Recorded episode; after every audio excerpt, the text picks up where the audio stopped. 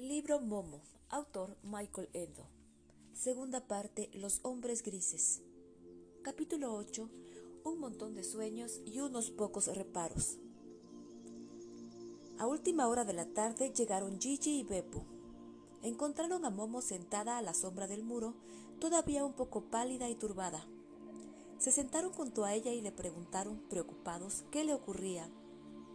Momo comenzó a informarles a trompicones de lo que había vivido y finalmente repitió, palabra por palabra, toda la conversación con el hombre gris. Durante todo el relato, Beppo tuvo un aspecto muy serio y reflexivo. Las arrugas de su frente se hicieron más profundas. Siguió callado cuando Momo hubo acabado. Gigi, por el contrario, había escuchado con creciente excitación le comenzaron a brillar los ojos, como lo hacían cuando él mismo se entusiasmaba con uno de sus propios relatos. Ahora, Momo, dijo, mientras le colocaba la mano en el hombro, ha sonado nuestra hora.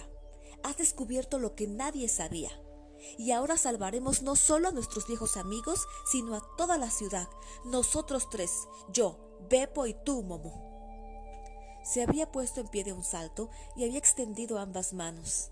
En su imaginación se veía ante una inmensa muchedumbre que lo celebraba a él, su Salvador.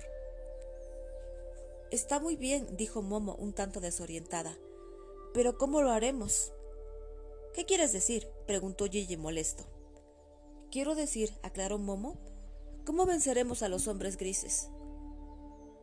Bueno, dijo Gigi, yo tampoco lo sé exactamente en este momento. Tendremos que pensarlo. Pero una cosa está clara. Ahora que sabemos que existen y qué hacen, tenemos que entablar batalla contra ellos. ¿O es que tienes miedo? Momo asintió confusa. Creo que no son personas normales. El que estuvo conmigo tenía otro aspecto. Y el frío es terrible. Y si son muchos, seguro que son muy peligrosos. Sí que tengo miedo. ¿Qué va? gritó Gigi entusiasmado. La cosa es muy sencilla. Los hombres grises solo pueden hacer su oscuro negocio si nadie los reconoce. Tu visitante mismo lo ha dicho. Pues lo único que tenemos que hacer es cuidarnos de que resulten visibles, porque el que los ha reconocido una vez los recuerda, y el que los recuerda los reconoce enseguida. De modo que no pueden hacernos nada, somos inatacables. ¿Tú crees? preguntó Momo un tanto dudosa. Naturalmente, siguió Gigi con los ojos relucientes. Si no, tu visitante no hubiera oído tan a la escapada. Tiemblan ante nosotros. Pero entonces, dijo Momo, quizá no los encontremos. Puede que se escondan de nosotros. Eso puede ser, concedió Gigi. Entonces tendremos que hacerles salir de sus escondites. ¿Cómo? preguntó Momo. Creo que son muy listos. Nada más fácil, gritó Gigi riendo los atraparemos con su propia codicia.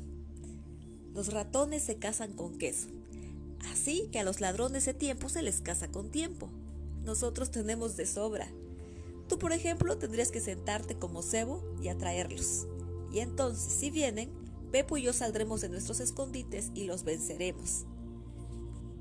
Pero a mí ya me conocen, opuso Memo. No creo que caigan en esa trampa. Está bien, dijo Gigi a quien empezaban a ocurrírsele ideas a montones.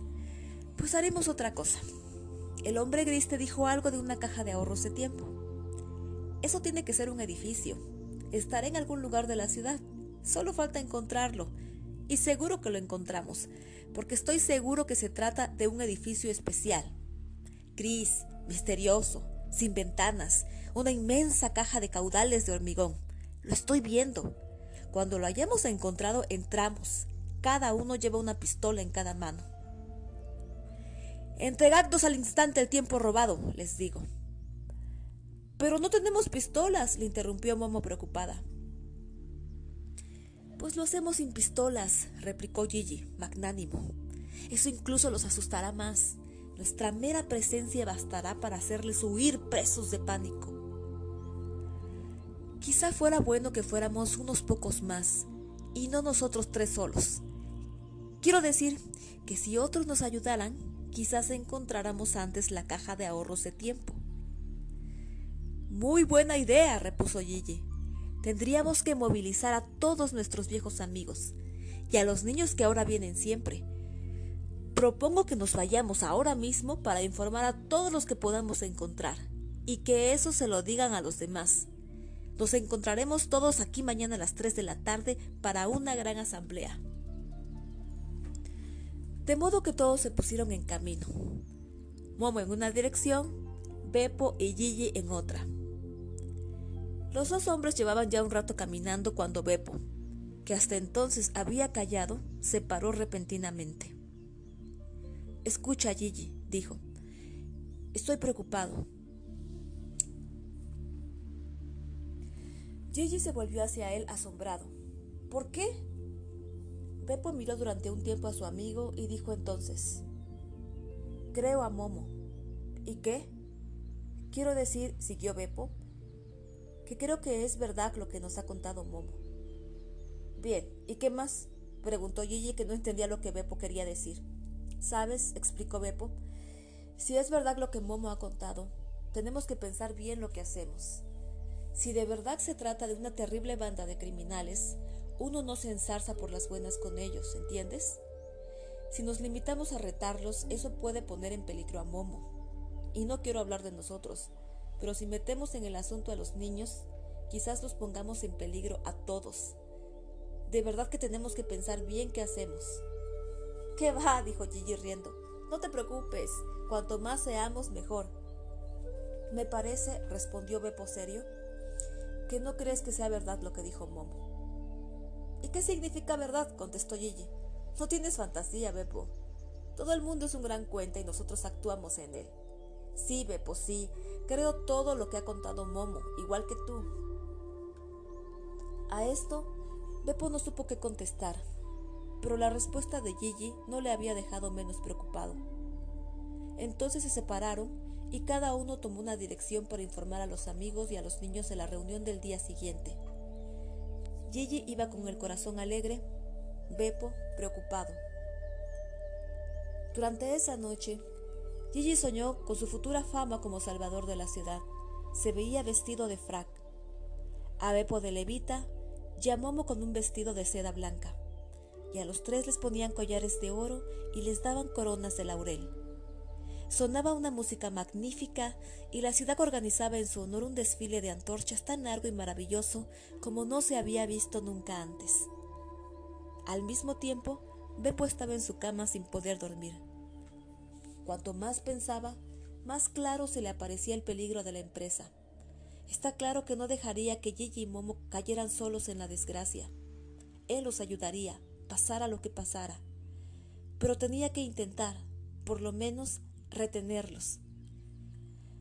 Al día siguiente, a las tres de la tarde, las viejas ruinas del anfiteatro resonaban con el parloteo excitado de muchas voces. Lamentablemente no habían venido los amigos adultos, aparte de Beppo y Gigi, claro está, pero sí unos cincuenta o sesenta niños, de cerca y de lejos, pobres y ricos, bien y mal educados, mayores y menores. Algunos, como la niña María, Llevaban a sus hermanitos de la mano o en brazos, que miraban la sorprendente escena con ojos muy abiertos y con un dedo en la boca. Está claro que estaban ahí Blanco, Paolo y Máximo, mientras que los demás niños eran casi todos de los que habían ido viniendo en los últimos tiempos. Estos, claro, se interesaban especialmente por el asunto que se iba a tratar en asamblea. Por cierto que se había presentado también el chico de la radio portátil, aunque sin radio, estaba sentado al lado de Momo, a la que había dicho antes que nada que se llamaba Claudio y que le hacía mucha ilusión que le dejaran participar. Cuando por fin se vio que no llegaría más retrasados, Gigi se levantó e impuso silencio con un gran gesto.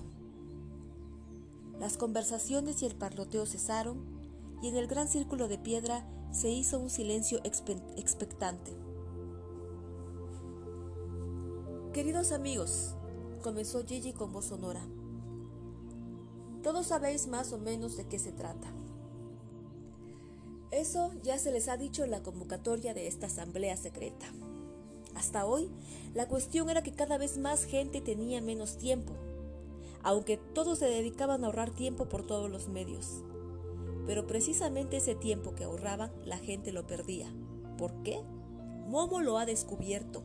El tiempo es robado literalmente por una banda de ladrones. Para desenmascarar a esa fría organización del crimen, necesitamos precisamente su ayuda. Si todos están dispuestos a colaborar, toda esa miseria que ha caído sobre la gente se acabará de golpe. ¿No creen que merecen la pena luchar? Hizo una pausa y los niños aplaudieron. Continuará.